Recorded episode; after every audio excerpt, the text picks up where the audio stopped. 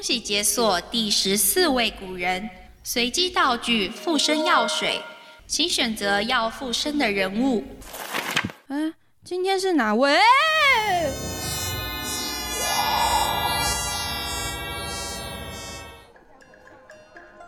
王维兄，你精通音律，才华洋溢，今日必能受到公主赏识。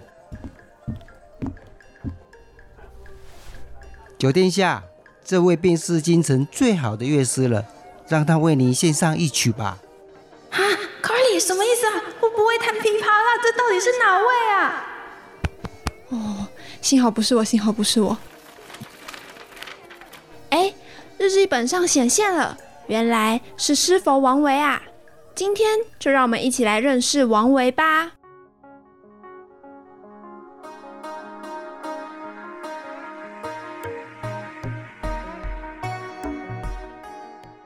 大家好，我是春桃，我是 Carly。诶，上一话我们讲到了孟浩然，一位很匪夷所思的文学家，是迷惑行为的制造机哦。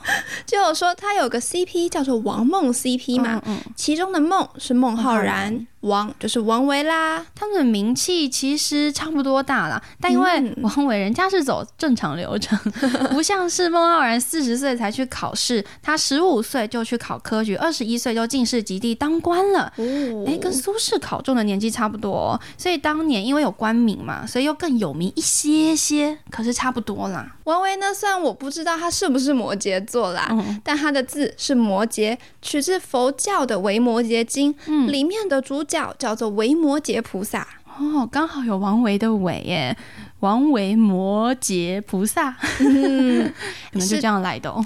嗯，是他妈妈帮他取的。他母亲呢信仰佛教，王维受到影响也信仰佛教。当时佛教呢有北宗跟南宗，其实从他很多的作品当中都能感受到禅意，像是什么过服禅师兰惹啊，哎，不过有些呢可能没有那么的明显，是融入到感情里面的。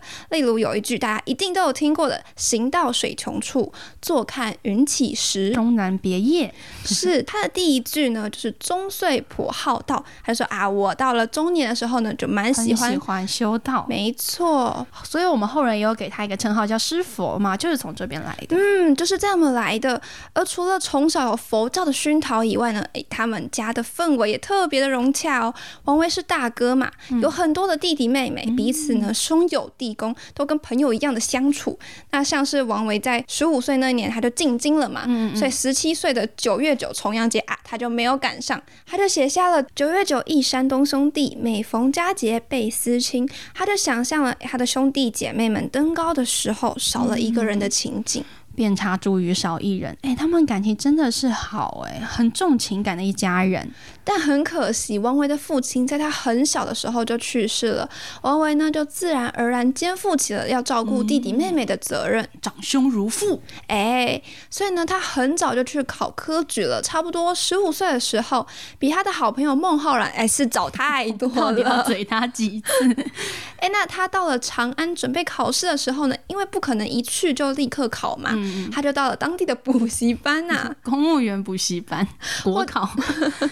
或者是参加一些沙龙啊，呃，文人雅士啊，聚在一起交流，要增进一下自己的文学涵养啊，而且也可以了解一下当时情况是什么，打探一下。对，也就是这个时候，王维声名大噪，有了很多的粉丝，其中有个铁粉就是齐王。这位齐王呢，是王维非常重要的贵人，就是通过他的引荐，王维才能够那么顺遂的考中状元啊。那齐王是谁呢？他就是当时唐玄宗的弟弟，也算。是一个王吧，一个王爷吧。哎，那接下来要讲的这个故事呢，有两个版本，一个是太平公主版，一个修订的是玉贞公主版。哎，我们今天要讲的是玉贞公主版，因为我比较喜欢。但大家有兴趣呢？也可以去搜索关键字，就是太平公主王维，你就会发现有一段非常神奇的、不可言语的描述。好啊，大家有兴趣自己去 Google 哈，我们就不讲了。秘辛，对对对，我们讲的还是玉贞的这个版本。那玉贞公主呢，这里就有一个小道消息，很有趣。去搜的时候就发现她的字字号那个字叫选选呢，哎呦，好可爱！而且还有人说他叫远圆，真的很像猫熊的名字，川圆吗？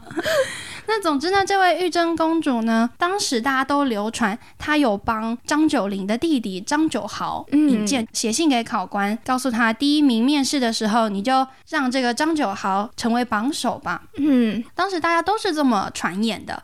那这时候呢，因为王维跟齐王是好朋友嘛，他们就经常一起聊天。这有一天呢，王维就跟齐王说了：“哎，这场考试对我来说非常的重要啊，因为我就是为了要抚养我的弟妹才来赶考的。如果我没有考中，没有当官，没有钱的话，我可能一大家子十几口人都养不活啊！”他粉丝情况想说：“怎么可以让我偶像整个家都养不活呢？” 可他又想说：“哎，有这个传闻，加上他的等级也没有比玉贞公主高多少，所以他们就很纠结，说怎么办？能不能让？”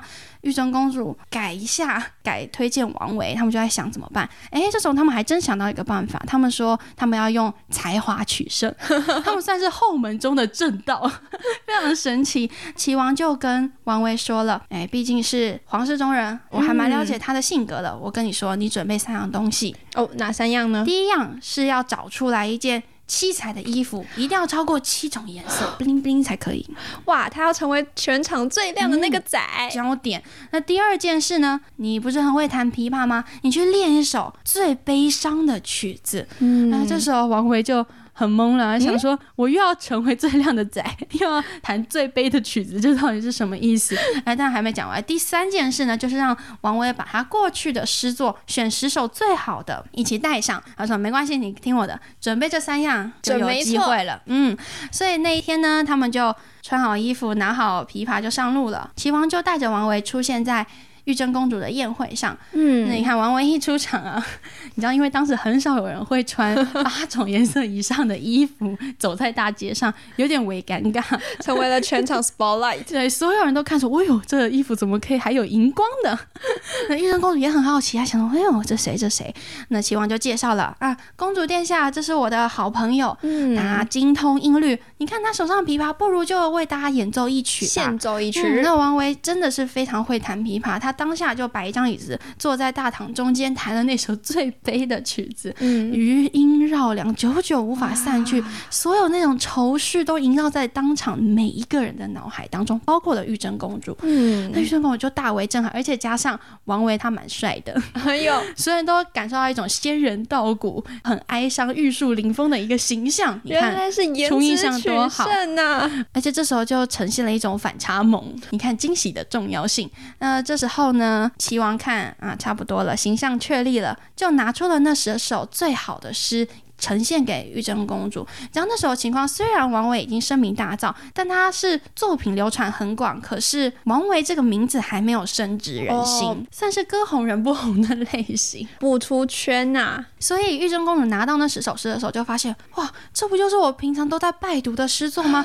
哦，原来是你写的，原来我平常听的歌都是你唱的。对他今天才发现，那这就说的哇，真真的是太厉害了。你看他还在玉贞公主就继续去翻那个诗，久久的。无法停下来。那这时候齐王就说：“你看啊，公主殿下，像他这种这么有才华的人，如果能够考科举，那不就太好了，为我国家增添了一员大将嘛？”那玉贞公主就回说：“当然呢，那他干嘛不去考嘞？”哎，齐王就说了：“那因为现在坊间都流传，嗯，公主您要举荐这个张九龄的弟弟张九豪去当第一名了，那就感觉我们就没有什么机会了，对啊，是不是？”哎，玉贞公主一听完就说：“哎，没有没有，因为张九豪呢是别人推荐给我，我就做个顺水人情。其实我根本不熟他这个人，也不知道他的作品如何。但你就不一样啦，这位小兄弟王维啊。”非常的有才华，这个写的诗就是我平常最喜欢的诗，我当然要帮他推荐。你赶紧去报名科举，你一定要去考。所以他隔天呢，就赶紧把那个考官直接叫到面前，跟那个考官说：“来，你面试的时候要好好注意王维这个人哦。”这样跟他说的。所以王维那年去考的时候就高中状元了。哦，从此之后呢，他就开启了他的官宦生活。他中途其实有遇到几件小挫折，可是都没有影响到他当官的。机会，他还是一直都在官场上哦，算是蛮顺风顺水的。在他纵横了差不多四十年的时候，他当到了尚书右丞，算是四品大官了。那你一般都觉得到了这种大佬之后，应该要很忙才对吧？应该要每天都焦头烂额，处理不完的公文堆积成山的公务。哎，可是他没有，嗯，他那时候就已经过着半退休的生活。哎呦，因为唐玄宗到后期他就有点崩坏了。哎呦。开始喜欢上饮酒作乐，你看他就还花大钱低温直送一只 给他的宠妃嘛。那这些文人看到之后，的确会心寒啊。所以你在看王维的诗作的时候。他很有名的是山水田园诗，都说他已经画中有诗，诗中有画了嘛，比较恬淡的一种诗派。可是你去看他早期一点的话，其实有很多都弥漫一种儒家儒学，一定要经世致道的一种理想抱负。那在他心灰意冷之下呢，他就开始寄情山水，让他就到了辋川这个地方，一个山沟沟里隐居去了。他在那边呢，就买了一间二手别墅。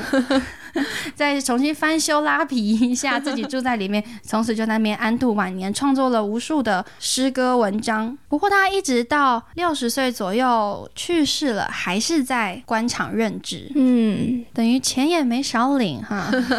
那既然都讲到了他寄情山水，写了很多作品，那当然要来鉴赏一下王维的诗了。嗯，像是其中我很喜欢的一篇《鹿柴》呢，就是在辋川这个地方完成的。空山不见人，但闻人语响。返景入深林，复照青苔上。相信大家一定都有听过这首诗，学校也有学过。嗯，当时呢，鹿柴其实就是王维《辋川》里面的胜景之一啊。二手别墅里写的。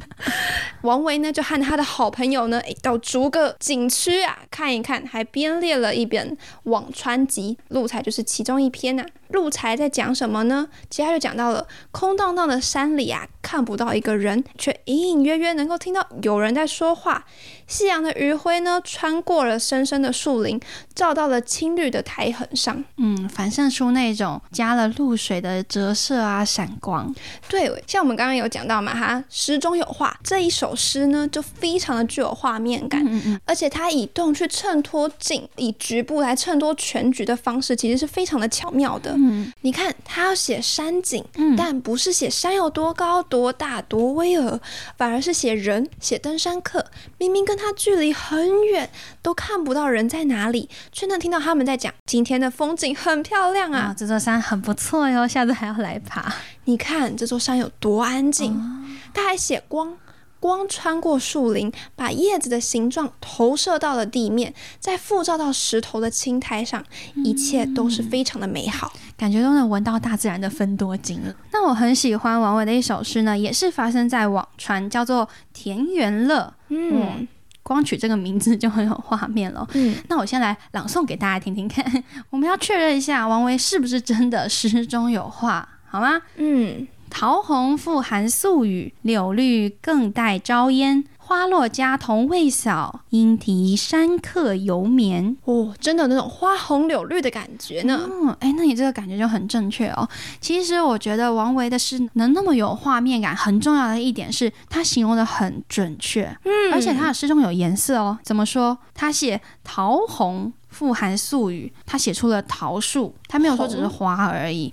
柳绿更带朝烟，他写出了碧绿的柳树，还写到了袅袅的烟。这什么样的烟呢？是早晨朝阳下的一缕烟。他又写说花落家童未扫，你看一堆花都落在地上，但家童还没扫，所以都有一堆花露这样。嗯，最后呢，他又讲到了连鸟儿都在山中歌唱，可是因为还是早晨清晨嘛，那些登山客们还在睡梦当中。